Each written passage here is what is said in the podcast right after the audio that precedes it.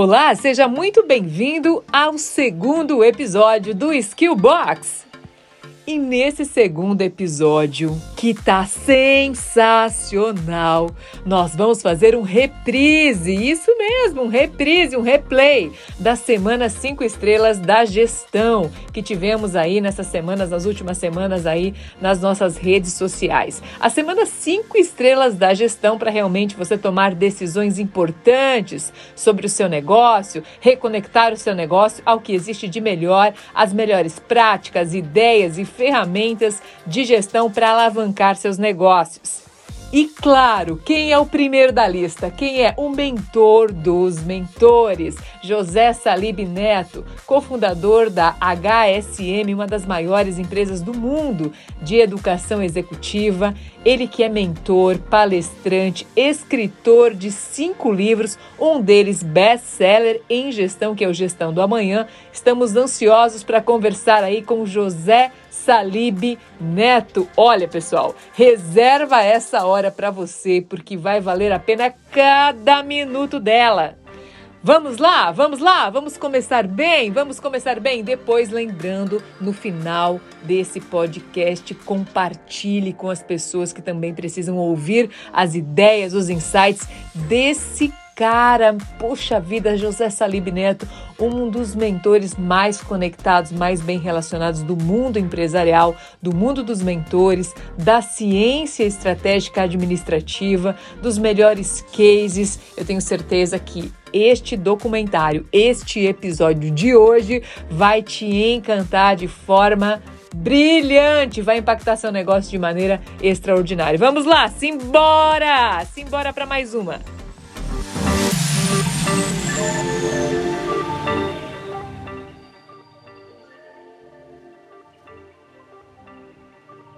Eu tenho um prazer muito grande de convidar aqui para estar comigo, para a gente conversar. Aí o José Salib Neto, um mentor, uma pessoa especial. Primeiramente, obrigada, tá? Por novamente estar aqui comigo, viu?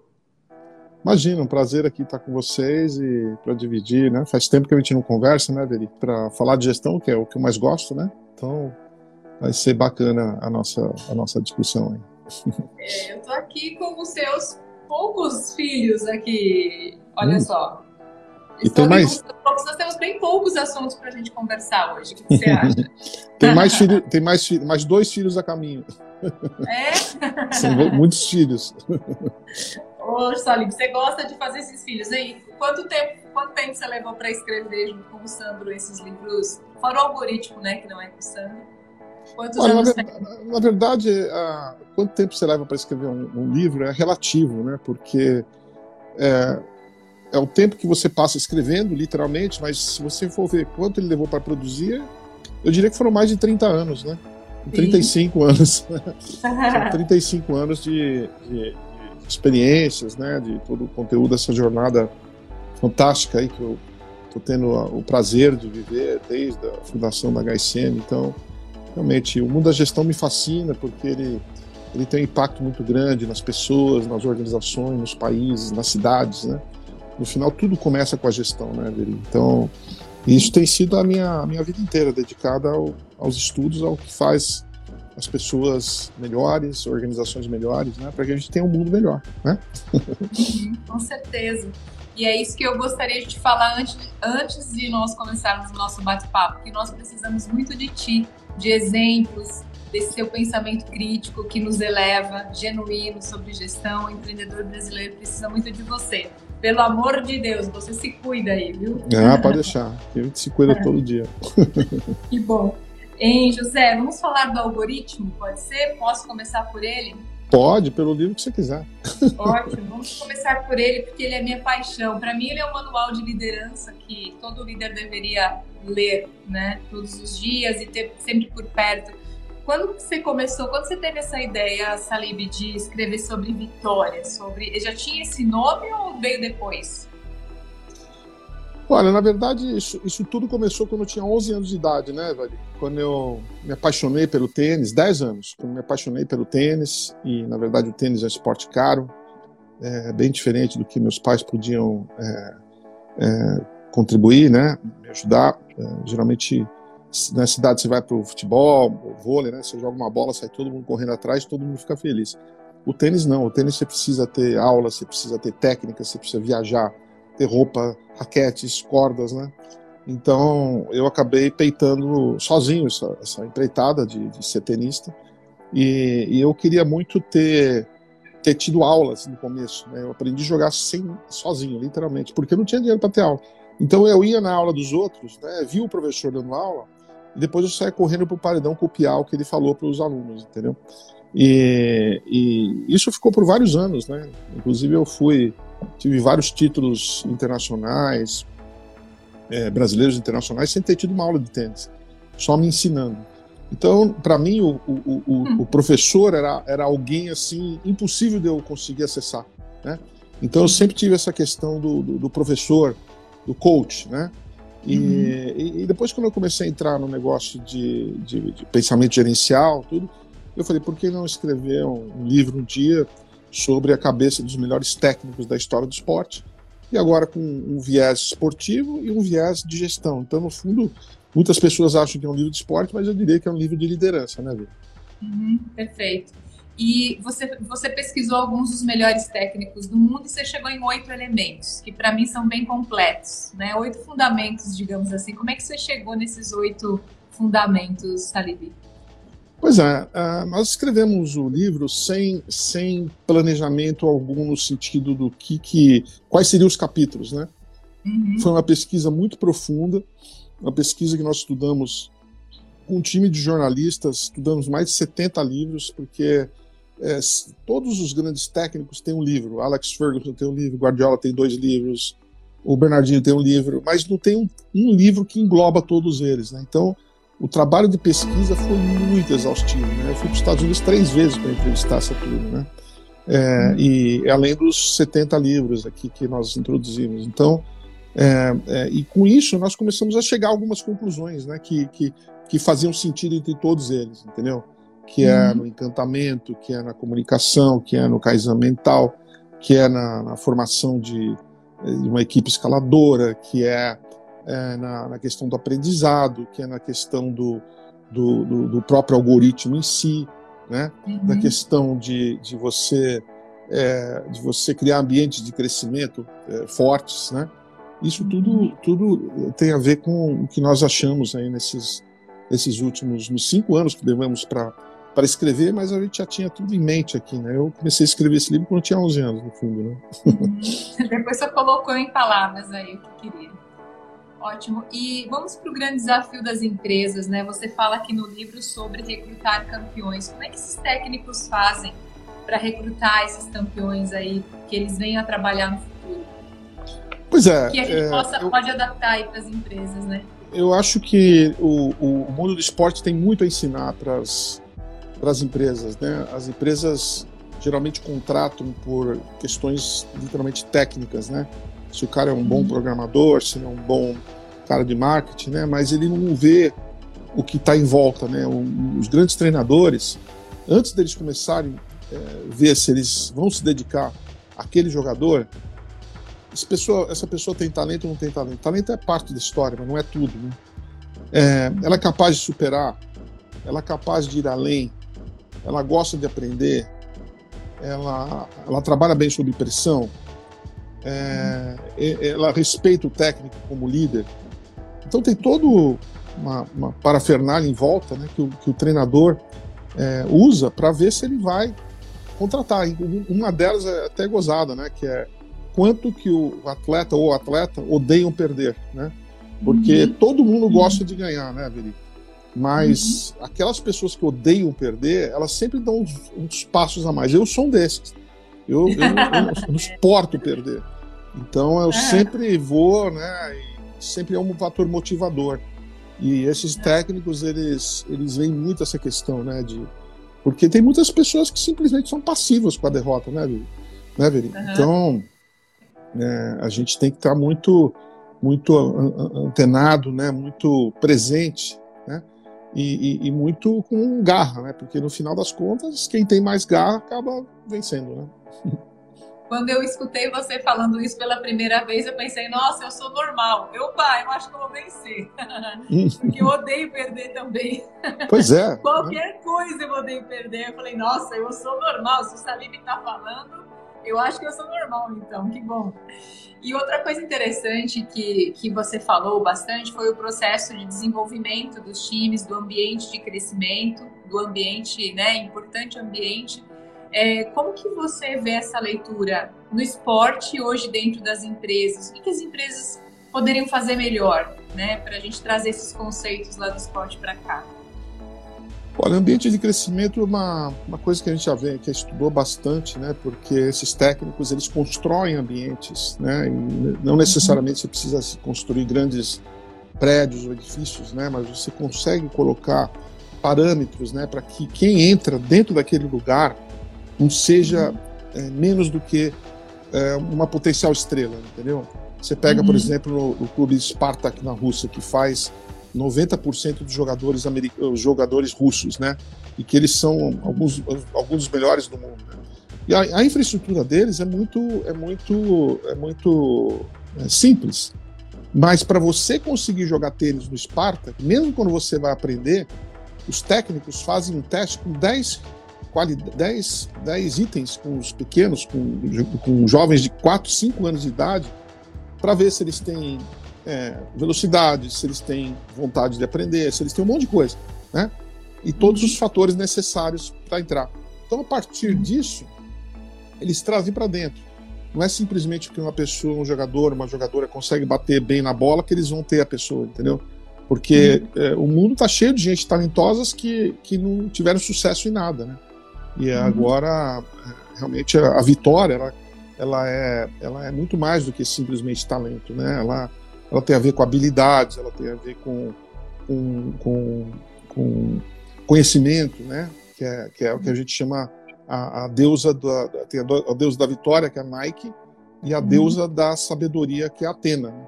E a, uhum. e a Nike não consegue viver sem a Atena do lado. Inclusive, a Atena carrega a Nike na mão, entendeu? Então é, é mais ou menos por aí. Mas são ambientes né, de, de, de crescimento que cada técnico constrói o seu. Você tem técnicos que constroem de uma forma mais tranquila, você tem técnicos que, que, que, que são mais duros. Cada técnico desenvolve o seu próprio estilo, não tem um único jeito, tem muitos jeitos de chegar lá. Né? A gente tinha técnicas, é, uma técnica de basquete, a Pat, a Pat Summit, ela, ela ela foi, ela era muito dura, né? Até xingava as meninas do time, né? Mas, mas e ela demandava muito. Né? Então, então quem iria jogar lá para ela na Universidade do Tennessee é, sabia como ela demandava, entendeu? Então só entrava lá realmente quem quem aguentasse, quem aguentasse ela. E tem que ser, as empresas têm que ser assim, né? Tem que ter parâmetros altos. Se você começa a aceitar qualquer tipo de gente, né? É, de repente até pessoas que têm uma habilidade técnica, mas não tem o comprometimento, não tem a cultura da empresa, não tem ah, aquela, aquela, aquele ódio pela derrota, né? E aí, uhum. aí, não adianta nada. Então, talento é, é só parte da história, né? É, na sua entrevista com o Rancharan, vocês citaram a questão da Amazon como segundo princípio deles, né? É, o desenvolvimento rigoroso de talentos, a exigência aos talentos, né?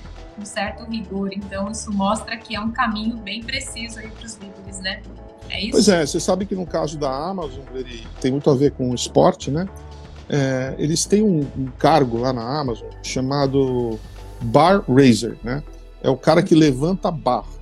Geralmente são pessoas que estão na empresa já há algum tempo, mas que, que vivem a cultura da empresa, que, que, que, que, sabem como as coisas funcionam lá. E nenhuma pessoa é contratada a, a, até o momento que ela passa por um bar raiser, entendeu? Porque a, a, uhum. contratação na parte técnica é muito simples. Você tem uma atividade a fazer, tem uma pessoa que sabe fazer, você contrata. Só que se você contratar, se, as atitudes forem ruins, o fit cultural for ruim, aí vira um desastre, né? Eu, eu já passei por isso, né? Já, já contratei pessoas erradas na minha vida e deu um trabalho que você nem imagina. Uhum. E mais, é pior do que contratar é depois manter, né, Salib? Pois é. E, porque ali se fala do ambiente de crescimento e quando nós temos pessoas desalinhadas aí, com esse ambiente, a gente também prejudica todo um time. E às vezes não percebe o empresário isso, né? É verdade, é verdade. Uhum. Você acha que é medo? Por que, que os empresários eles demoram tanto para demitir pessoas ruins? Pois é, a gente sempre acha que vamos dar um jeito na história, né? ou, então a gente fala, fica com esse aí mesmo, porque vai ser duro achar um outro, né? Ou então mantenha esse ou essa até a gente achar. Então, é, acontece em várias empresas. Aconteceu comigo duas vezes, né? Foi, foi terrível. Hoje eu estou muito mais esperto, né? E eu procuro passar esse conhecimento, né, para as pessoas. Ou seja, se você não tem alguém é, muito alinhado com a cultura da tua empresa, você não pode ter essa pessoa dentro, entendeu? Por mais talentosa que ela seja, sabe? Sim. Você falou de um outro ponto aqui, até você trouxe o Selfie 1 e o Selfie 2 do Timothy, né? Como exemplo aí do trabalho mental que é importante ter com as pessoas. É, as empresas ainda estão ineficientes, isso te incomoda um pouco. Você tem falado sobre isso, né? Nesse processo de desenvolver a mentalidade das pessoas, o bem-estar emocional, né? É, vamos falar um pouquinho disso? O que, que, você acha desse conceito aí? Pode ser. Pode mandar Pode um abraço aí. Bora! Como é que essas empresas têm feito, Salib, é, para desenvolver a questão da autoconfiança, desse mindset de crescimento, né, uma, um mindset saudável, né, pessoas que arriscam, que apostam, saudáveis mentalmente? Pois é, a questão da saúde mental é um tema que já vem, já vem sendo falado já há, há um bom tempo, né? E, e, é uma, uma questão preocupante, né? Porque a tecnologia ela cresce muito mais rápido do que a nossa capacidade de entendê-la. E com isso, uh, as pessoas têm problemas enormes, né? A tecnologia cresce exponencialmente diariamente, né? E as pessoas não, não a, a, mentalidade não cresce tanto assim, né? A mente não cresce. Então nós temos um descompasso muito grande. Isso está fazendo com que muitas pessoas é, fiquem doentes, né, literalmente, com depressão, com ansiedade. Né? Tanto que a própria Ambev agora, não sei se você viu, eles colocaram uma mulher no cargo de diretora de saúde, diretora de saúde mental. Foi a primeira empresa que eu fiz. Porque realmente, é, hoje, né, você, o, as empresas têm que cuidar é, das pessoas como um todo, né, não simplesmente de uma função que elas sabem. E, e, as empresas que cuidam melhor dos seus colaboradores são as empresas vitoriosas, né? Empresas que veem cada colaborador como um, um grande ativo e desenvolve, e, e desenvolve. Só que desenvolver, você sabe que dá muito trabalho, né? Você uhum. acompanhar, desenvolver, ensinar, uma coisa repetitiva, né? Então uhum. a gente tem muito, muito trabalho e nem todas as empresas têm esse, esse comprometimento, entendeu? Uhum. Perfeito, essa visão, né? Essa clareza né? É verdade. O, o Paulo fez uma pergunta interessante aqui, ó. As pessoas, é, Salib, mantêm uma certa postura na entrevista, mas depois logo, logo mostram quem realmente são. É, uhum. Isso acontece bastante. Como é que você lidava com isso lá na HSM? Não. Olha, eu prefiro falar de como aprendi a lidar depois, né? Porque na HSM foi, foi uma escola. É, na verdade, a, a, as, as contratações são equivocadas por não serem bem feitas, né? Como diz o Jack Welch, você tem que demorar muito para contratar e demitir rapidamente, entendeu? E, e a gente tem que é, é, ter uma visão muito clara, né, do que, que nós queremos que essa pessoa faça. É, na, na, nas entrevistas, as entrevistas elas têm que ser mais cuidadosas no sentido de não só entrevistar a pessoa, mas entrevistar o que está ao redor dessas pessoas entrevistar os clientes dessas pessoas, entrevistar pessoas que trabalhavam com ela, porque é muito fácil qualquer pessoa te impressionar numa entrevista, né? Mas você uhum. buscar clientes, buscar parceiros, procurar saber as pessoas que trabalharam com ela, com essas, debaixo delas, onde é que elas estão hoje? Elas tiveram sucesso, né? Então, se não, não tiver toda essa análise mais fundamentada, a contratação uhum. provavelmente não vai ser uma boa contratação. Entendeu? Uhum, perfeito. O Fernando, acho que é Fernando Quino, ele falou o seguinte aqui, ó, viver a cultura de, da empresa, rigor quanto a isso, né? Uhum. É, não, somente, não somente os funcionários, ele falou aqui quanto aos funcionários, mas não somente os funcionários, né? O líder tem que ser o primeiro, né? E é o que às uhum. vezes acontece, diferente, né? Com certeza, o, se você pegar o uhum. Satya Nadella, que, que assumiu a Microsoft em 2015, né? É, a Microsoft estava embicando para baixo, tinha perdido muito da sua, da sua razão de, de, viver, né? é, uhum. cada, cada um fazendo cada um fazendo o seu trabalho sem é, muitas muita, muitas Microsofts dentro de uma Microsoft, né? E ele a primeira coisa que ele atacou foi a cultura, a cultura da empresa.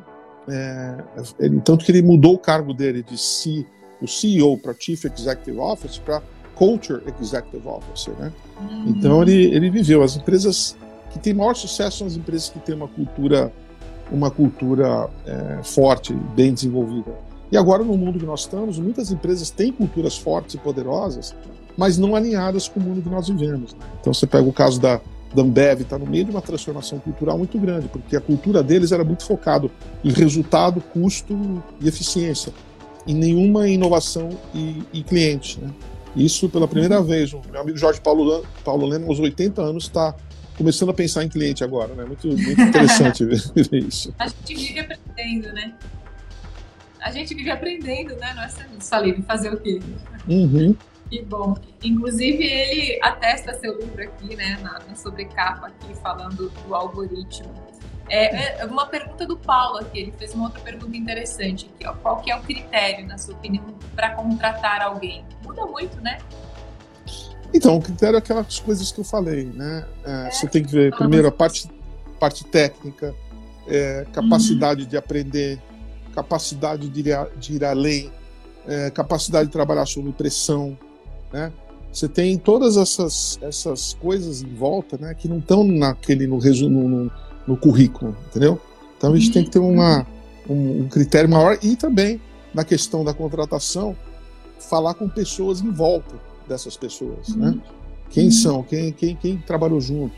E, e, geralmente as empresas não fazem isso, né? elas não têm paciência para fazer isso. Elas se impressionam com um bom currículo, com uma boa carta de recomendação que o cara pede para um amigo escrever, e só isso. E por isso que nós temos tantas pessoas que não têm a ver com o trabalho nas empresas, né? É, pouco, uhum. com, pouco comprometimento. E por outro lado, as empresas altamente engajadas são aquelas que têm uma cultura de, de contratação muito forte, ou seja, o próprio sistema acaba abraçando uhum. essas pessoas, entendeu? Ou expelindo uhum. elas, né? Ou expelindo elas, é isso, né? E você fala também bastante do ego, né? Como que o ego é, atrapalha os times e atrapalha uma empresa na, nessa viés do crescimento, na sua opinião? O ego é uma, uma questão interessante, né? Porque o que acaba com muitas empresas é o eco dos seus líderes, né? Que, que acabam é, tendo muito sucesso e, e, e, começam a se achar mais importante do que tudo e não começam a ver as coisas como elas são. Agora, é muito importante você ter um certo ego para você ter autoconfiança, entendeu? Você não pode simplesmente é, abandonar, não, não ter ego. O problema é quando o ego passa de controle, né? E aí o grande, o grande coach, o grande líder, ele sabe administrar egos. Ele, ele sabe fazer, porque às vezes você tem um cara muito talentoso. Você pega o caso do Romário quando jogava lá no, no Barcelona, né? E o Johan Cruyff, todo mundo sabia que o Romário não gostava de treinar, né? E o Romário não queria. Ele fala assim: se eu trabalhar, se eu, se eu, treinar quatro horas aqui, eu não vou aguentar jogar. Então ele negociava com o time, com o técnico. Eu vou treinar duas horas, mas eu garanto dois gols no fim de semana. Então era uma coisa muito combinada, entendeu? O duro é quando você não tem. E, geralmente pessoas com ego são pessoas muito capazes, inteligentes, né? Que acabam fazendo com que todo mundo trabalhe para ela e não para os clientes, entendeu? Eu já passei por isso algumas vezes. Inclusive, você fala isso é, no livro No Gestão do Amanhã, né? Que muitas vezes o fracasso de uma empresa começa pelo sucesso dela, né? Uhum, exatamente. Né? Quando você Quando tem. Muito bem, né? É, quando você tem muito sucesso, é, as, as, as, a tendência é que as empresas é, perdem é, a, a, noção da realidade, né? Então, é o que aconteceu com tantas empresas, né? É, é, que, que, deixaram de ver as mudanças que aconteceram no mundo e que continuam é, deixando de ver, né? Inclusive, tem um caso aqui da ontem eu vi uma notícia que o, o, o Apple Watch, né, o relógio da Apple, passou as vendas de todos os relógios suíços feitos, né? E os suíços garantiram que a, que a Apple Watch não ia, porque o relógio da Apple não é um bem, não é um bem duradouro, né? E só que o, o, o grande relógio, aquele da, da Breitling, da, da, Rolex, né? Que eu fui colecionador, inclusive, é, já perderam o seu papel. Né? Hoje, hoje a gente tem que estar, tá, a gente vive num mundo completamente conectado e o pulso da gente tem que estar tá conectado pela nossa própria saúde, né? que é uma, é uma questão muito forte hoje. Né? Através do nosso pulso, uh, você pode até salvar uma vida. E, e o relógio acaba sendo um, um, um instrumento que vai mudando, que vai se adaptando. E aquele relógio tradicional, ele, ele fica, né? É, você sabe que eu, eu, sempre fui um amante de relógios, né? E colecionei toda a minha vida, né? Ao ponto de ter 15 grandes relógios. E aí eu fui dar uma palestra, né? E falando desse mundo digital, das transformações, aí chegou um garotão lá para pedir um autógrafo, falou: tio, é, Pô, o senhor fala muito dessas questões da mudança, tudo. Por que, que o senhor anda com esse relojão aí, né? Eu olhei para ele e caiu a ficha. Caiu a ficha. Falei, cara, não posso aparecer numa palestra nunca mais desse jeito, né? Então eu tenho que, eu tenho que agora. Vendi toda a minha coleção, perdi um monte de dinheiro, mas, mas eu ganhei o Apple Watch, uma nova forma de viver, e a gente está tá cada vez mais. O nosso pulso vai vai nos ajudar a viver muitos anos. Né? Pois é, você vê que coisa incrível, né? Tinha que ficar, quando a gente pegou Covid aqui em casa, tinha que ficar medindo né, a oxigenação, né? Pois é. E o Apple Watch acho que já tem isso, né? Exatamente. Watch, né? É, é, a nova função do, do, do, Apple Watch 6, com certeza. Uhum. O Golden é. Tech também, uma empresa, um cliente nosso. É, tem uma, uma corrida no mundo muito grande hoje pelo nosso pulso, né? Está é, uhum. sendo criado um, um ecossistema de saúde em volta do relógio porque ele está cada uhum. vez mais sofisticado. Então você tem o Google, tem a Amazon, essa empresa que você falou, a Apple, né? É, um, uhum. é, uma corrida fascinante. Inclusive, pô, você pode, é, dependendo do, do, plano que você tem, você pode sair de casa sem o seu iPhone, só com o seu Apple Watch, e falar por ele, atender e fazer coisas, mandar mensagens, né? E não correr o risco de, de ser de ser, é, de ser roubado, né, por exemplo. Né? É terrível quando alguém rouba teu celular, né? Então, isso, isso ajuda muito. O relógio acaba ajudando muito nesse sentido.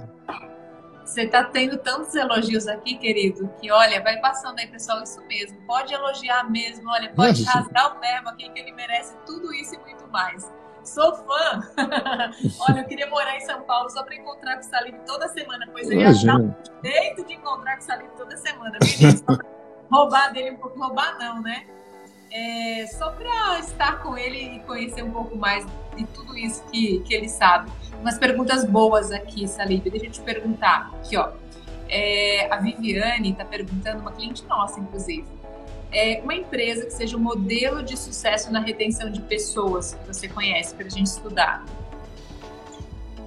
Olha, é, a Ambev é uma, uma empresa que, que já trabalha as pessoas dentro do conceito da, da formação que nós, nós falamos lá no, no algoritmo da vitória, né, do encantamento. Porque eles trabalham, né, na verdade, o grande coach, o grande líder, é aquele que sabe cultivar as pessoas, né, que a gente chama de. Como é que chama? É o hunting versus o, o, o cultivamento dessas pessoas, né? É, e, e, e, e, cultivar dá trabalho, né? Mas para isso você tem que fazer um trabalho lá de trás, né? Então a, aqui o Fernando fala da, da Vale, né? Que também é uma empresa maravilhosa, né? Então você tem empresas que sabem, mas são empresas que têm como missão você você trabalhar com os, os seus valores desde lá de baixo, né? E quando você contrata novos valores, é trabalhar essa turma, né? Que a gente chama do reencantamento, entendeu? O farmer.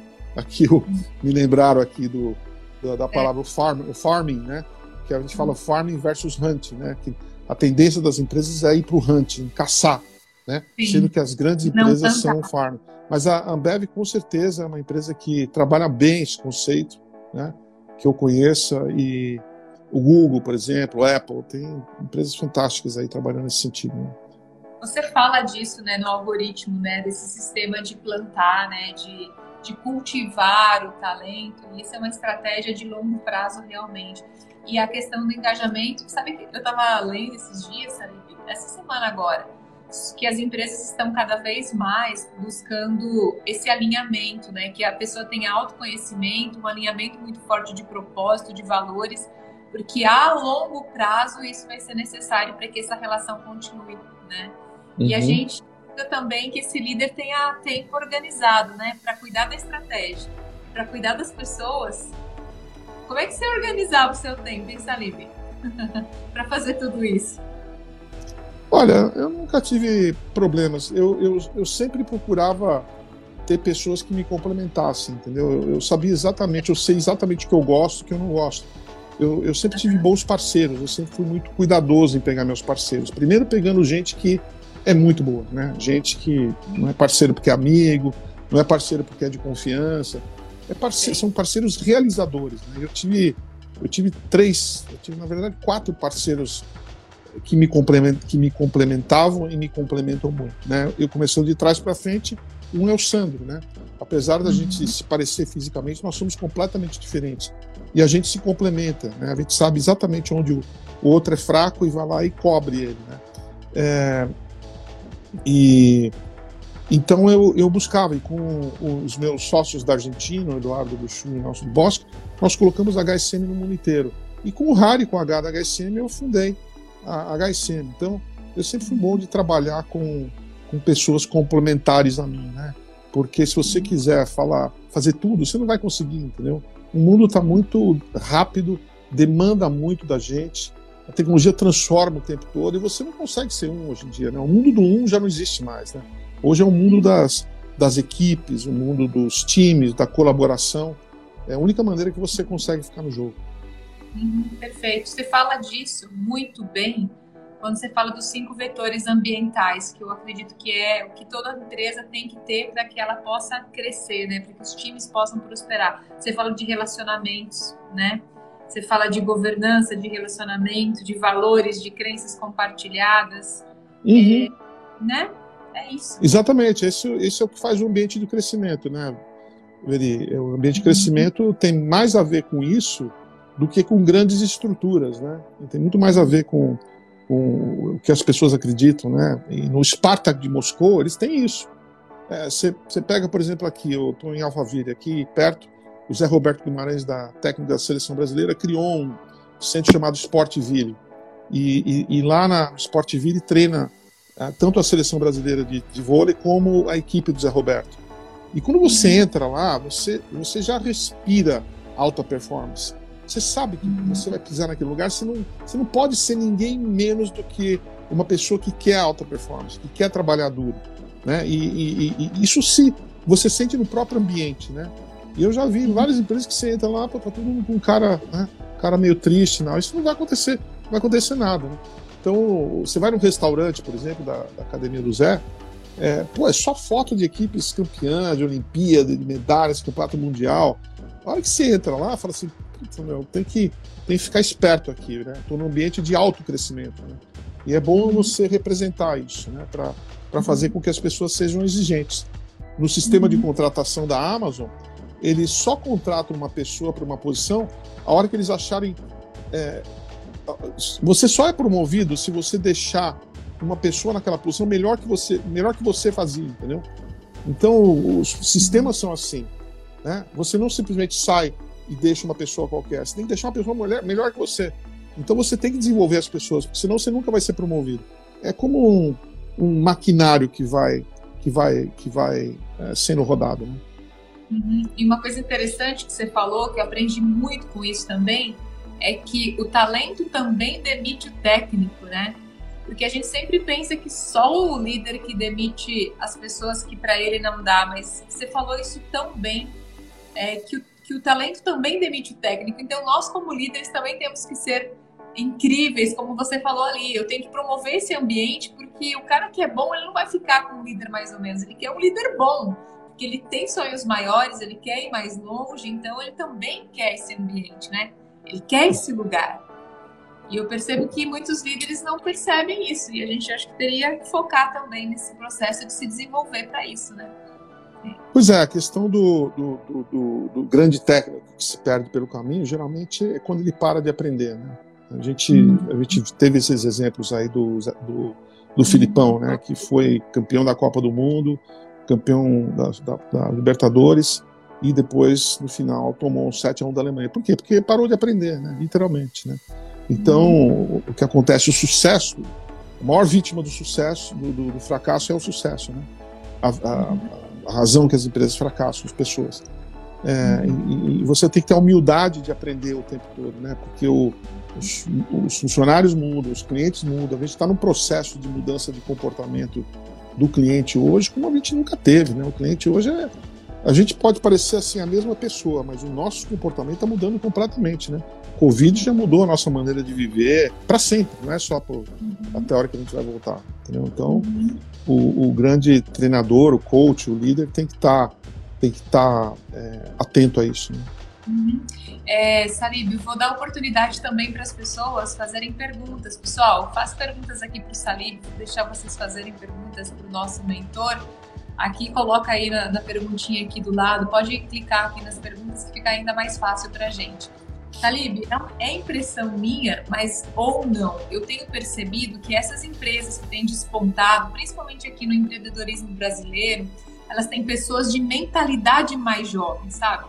Uma mentalidade que está buscando, né? E eu percebo que aquelas empresas, por mais que elas tenham sido grandes em algum momento, aquele dono, aquele empresário que tem dificuldade de, digamos, sentar no banco da escola de novo, elas vão ficando para trás, né? Você tem percebido esse movimento ou não? Sim, com certeza. Acho que os líderes estão cada vez mais cientes, né? Que se eles não não aprendem, né? Como diz o, Alvin Toffler, né?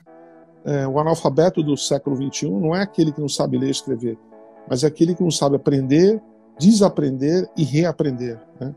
E, e a gente está num mundo onde a velocidade da tecnologia faz com que o conhecimento fique obsoleto rapidamente.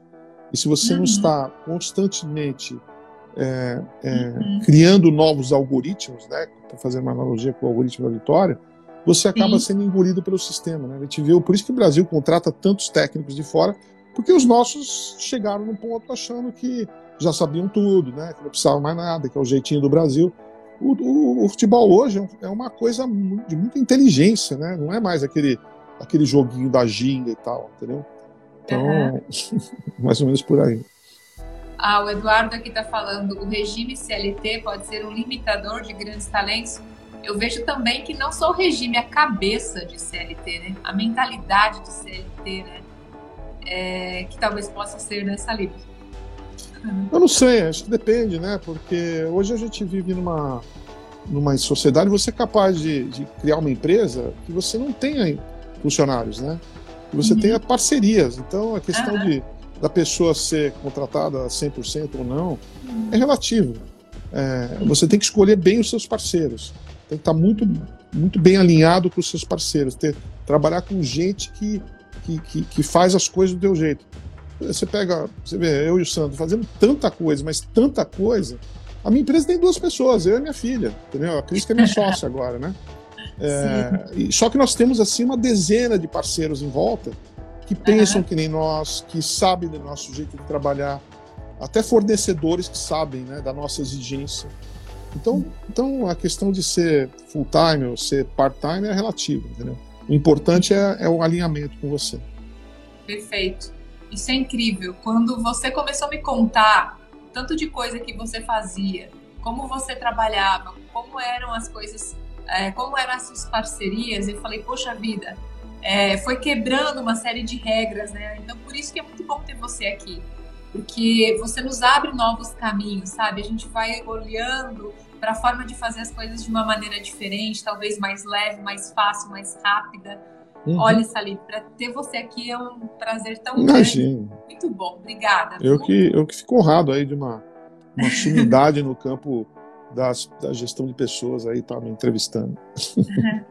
Ô, Salib, outra coisa legal, eu, eu tive observando no algoritmo que você geralmente elenca aí cinco elementos, não sei porquê, né?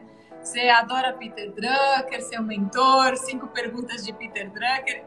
Geralmente tem o número cinco envolvidos envolvido no negócio, mas é, a parte da cascata de escolhas. Uhum. E fantástico isso para estratégia, né? Dá para fazer uhum. um plano estratégico só com esses cinco elementos. Bora falar deles? Com Achei certeza, né? Demais. Lembrando aqui a, a, a, a razão a, a razão que você compete, né? Você uhum. não está aqui simplesmente para só ganhar. Você quer esses grandes técnicos, eles estão aqui para deixar um legado, por exemplo. Né? É. No caso do Barcelona, por exemplo, é, um, é jogar o Pep Guardiola deixou um, jogar um futebol bonito para a plateia. Esse era o propósito dele. Depois é uma cascata de escolhas aonde que ele vai competir, né? É, é, é ele tem que fazer escolhas, dá para a gente competir em todos os campos, né?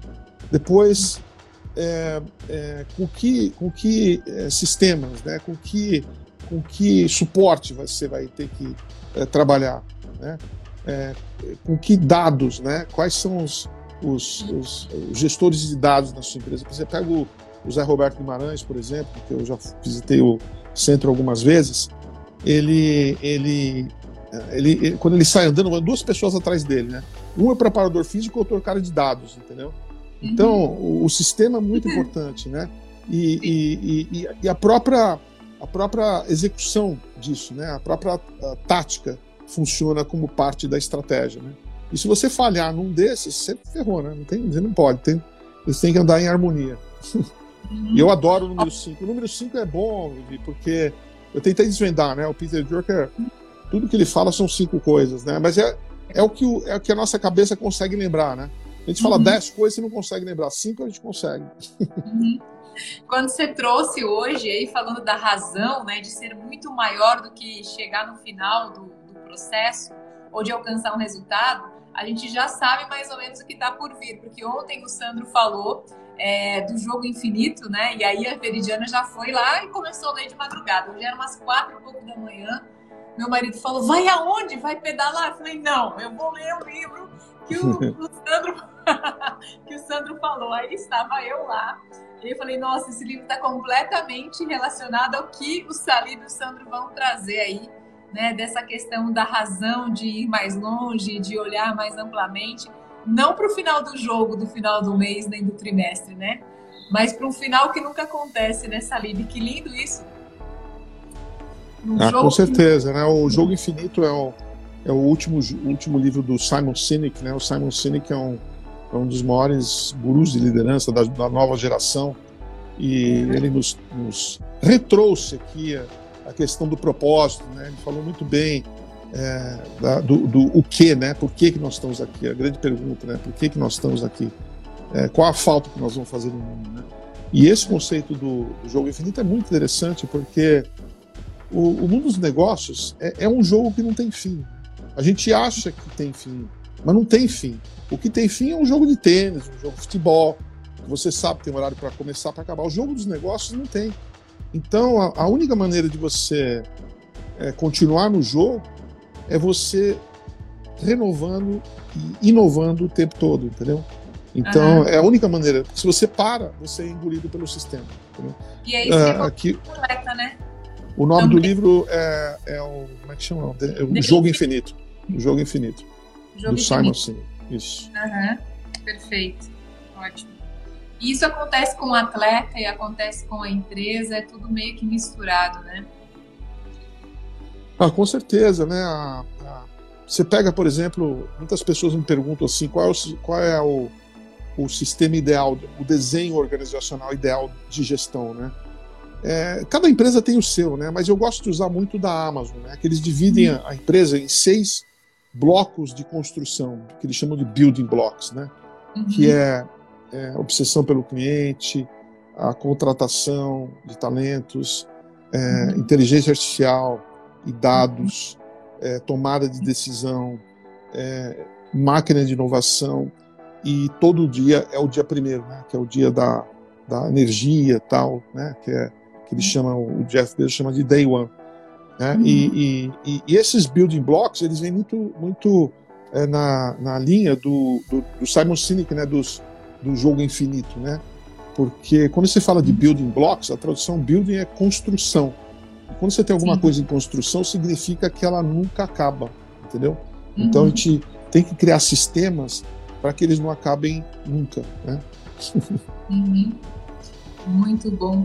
E outro ponto que você traz aí no algoritmo, que é o segundo princípio, fala-se muito aí, você falou muito disso com o Rancharan, a questão da comunicação, né? O estreitamento dessa comunicação, principalmente porque essa cultura do talento é uma cultura que, como você disse, exige muito.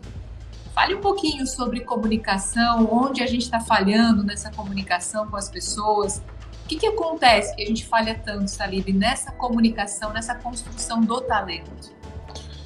Olha, a comunicação foi um achado, né? Quando a gente escreveu o livro, se você perguntasse para mim se iria ter um capítulo de comunicação, a resposta era não.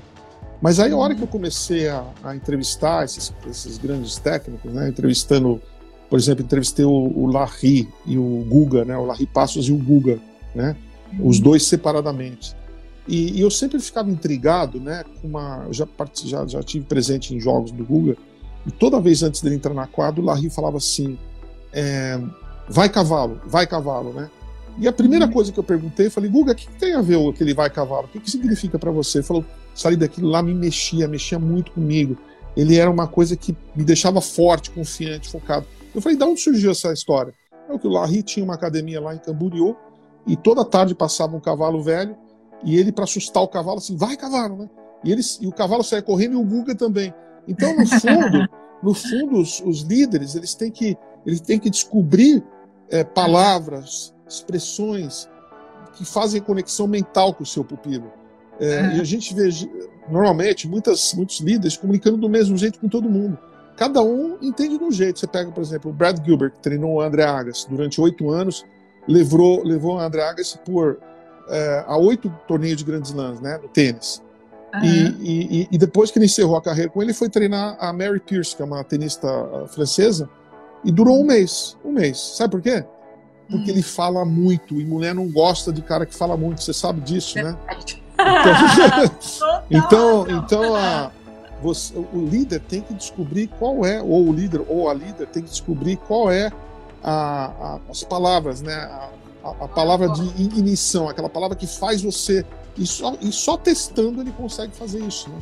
E, e você tem, por exemplo, vários meios. Por exemplo, pega o, o Michael Phelps, entrevistei o Michael Phelps, entrevistei o Bob Bowman.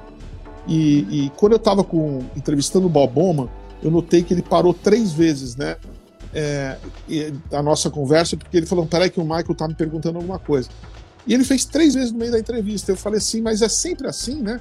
Ele falou: José, é sempre assim. O Michael detesta falar. Ele não gosta Sim. de comunicação falada, ele gosta de comunicação escrita. Então, desde os 11 anos que eu me comunico por escrito com ele, olha que coisa. Por quê? Porque é assim que o Michael Sepp funciona. Então, a gente tem que respeitar, né? entender o que, como mexer com a cabeça e com, e com a e com a, a vontade das pessoas, né? O espírito competitivo, né? O espírito das pessoas, né? E uh, muito é, é, Daniel Goleman fala muito do vínculo, né? De como criar um vínculo também, né? Que é o vínculo entre as partes ali que garante uma certa sinergia, né? Uma certa proximidade que faz com que o líder consiga obter o melhor da pessoa. Então existe aquele respeito, aquele vínculo, né? É difícil criar esse vínculo, né? Com as pessoas que não têm os mesmos valores. Então é todo um conjunto, né? Que você vem trazendo desde o início da live. É verdade. Todo junto para chegar ali nesse fim, né? É verdade. Perfeito. E uma última pergunta aqui, deixa eu ver, faltam 10 minutos, acho que dá tempo. A Rancharão falou também, e eu, e eu quero saber o que você pensa disso, né?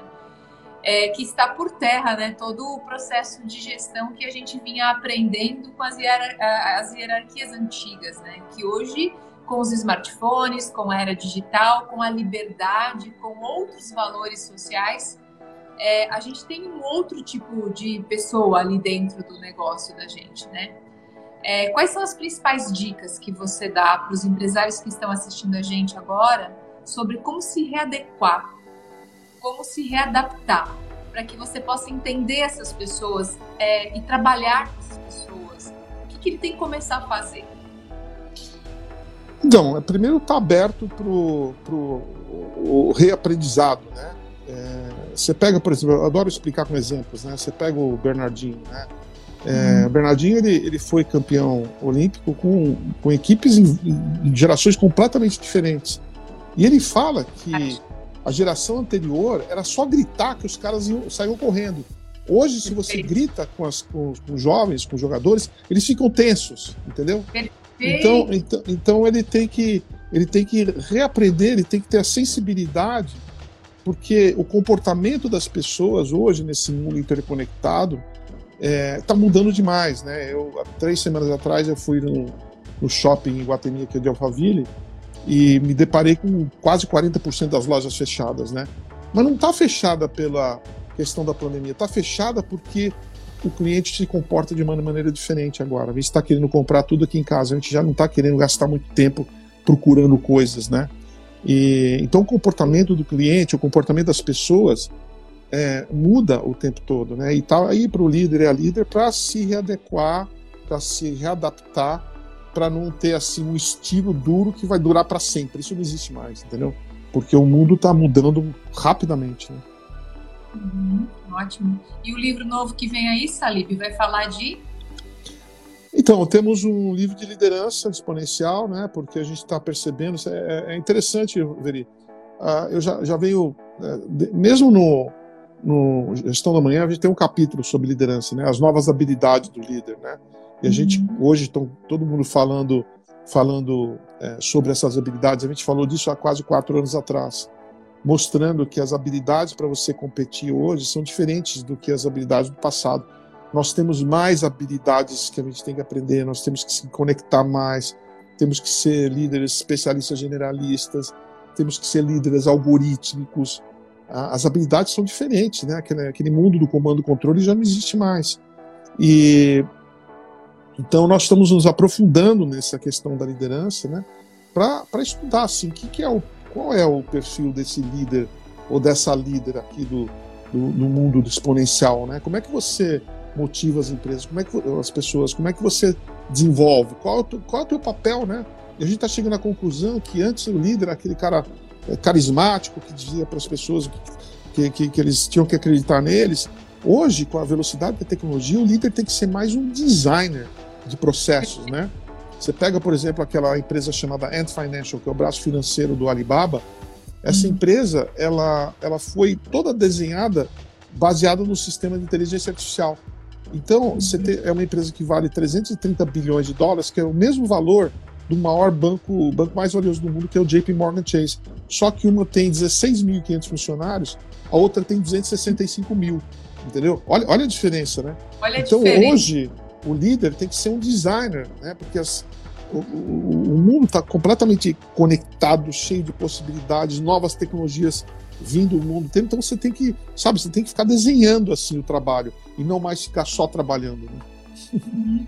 E como você falou, né, pensar digital, pensar, é, pensar é, de forma analítica ou porque as, é, o empresário, né, quando a gente tem um problema, a primeira coisa que a gente pensa é preciso contratar alguém, né? Você vê a diferença ali, né, da mentalidade digital, como você falou, né, da automação uhum. de dados dos recursos tecnológicos, muitas vezes, em muitos casos, é, a solução do problema não está nas pessoas exclusivamente, principalmente em coisas que se repetem, né? Eu tenho falado, ah. aqueles movimentos que se repetem não merecem ter um ser pensante atrás. Uhum. Ó, tem uma pergunta aqui, dá um conselho para quem está querendo ser um líder, né? Bom, estude, estude líderes, né? É, no nosso, no, nosso livro, é, o que as escolas de negócio não ensinam, eu tenho ah, é um, um capítulo um capítulo que é um capítulo que se chama Liderando com Parafuso a Mais, né? Que, que eu convivi de uma forma muito próxima né? com o Peter Drucker, com o Edson Bueno da Mil e com o Jorge Paulo Lema, né? E eu expliquei. Então, na verdade, é, não existe assim um caminho para o líder, existem vários. Você pegar o estilo de liderança do Jorge Paulo e do Edson, completamente diferentes. Mas os dois conseguiam fazer as pessoas se mexer. Né? Então, é, para isso, você tem que estudar os diferentes líderes para chegar à sua própria conclusão, ao que vai te fazer melhor, né? Então é, uhum. tá aí a resposta. Faz sentido para sua identidade, né? Aquilo que você se identifica também, né? Não é? Exatamente. Salib, olha, ler o teu livro já é uma viagem assim, transformadora. Todos os teus livros, estar com você é mil vezes mais. Assim, eu quero te dizer que a gente precisa de você. Imagina. Quando a gente ouve, é, a gente vai transformando as nossas ideias e, e aí está a resposta do Fernando. estar perto de pessoas como Salib, né? Estar ouvindo uma live como essa é, é, é a maneira mais fácil de desenvolver a liderança, estar junto, né? Estar próximo. Esse é o maior presente que eu ganhei. Hoje é meu último dia com 39.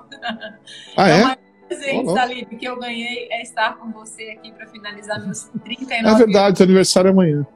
É que amanhã você tinha até falado pra gente fazer no teu aniversário, é, É. mas eu vou estar tirando umas pequenas férias aqui na Foz do Iguaçu. E, e então, aproveitando, te desejar um feliz aniversário. Você é uma bênção na vida de muitas pessoas aí. Pô, você foi uma desbravadora aí do, do, do Mato Grosso lá, pegou, ensinou gestão para pessoas que nunca tinham ouvido falar nisso. Né? Então, ah, você é uma das pessoas que fazem a diferença aqui no Brasil e merece tudo de bom. Então, parabéns para você, sempre sabe o carinho que eu tenho, o carinho que eu tenho por você, sempre torcendo por você. E vamos estar junto aí por muitos anos, né? Se Deus quiser. Com certeza, com certeza. Obrigada, tá? Bons dias aí para você. Pessoal, obrigada por vocês estarem aqui. Foi um prazer estar com todos aqui. Vocês contribuíram muito. Foi muito prazeroso esse bate-papo, tá bom? Salib, obrigada, tá, querido? Obrigado, querido. Um grande beijo para Tá bom. você, viu? Se cuida, gente. Um beijo. Beijo. Tchau, tchau. Até. Tchau.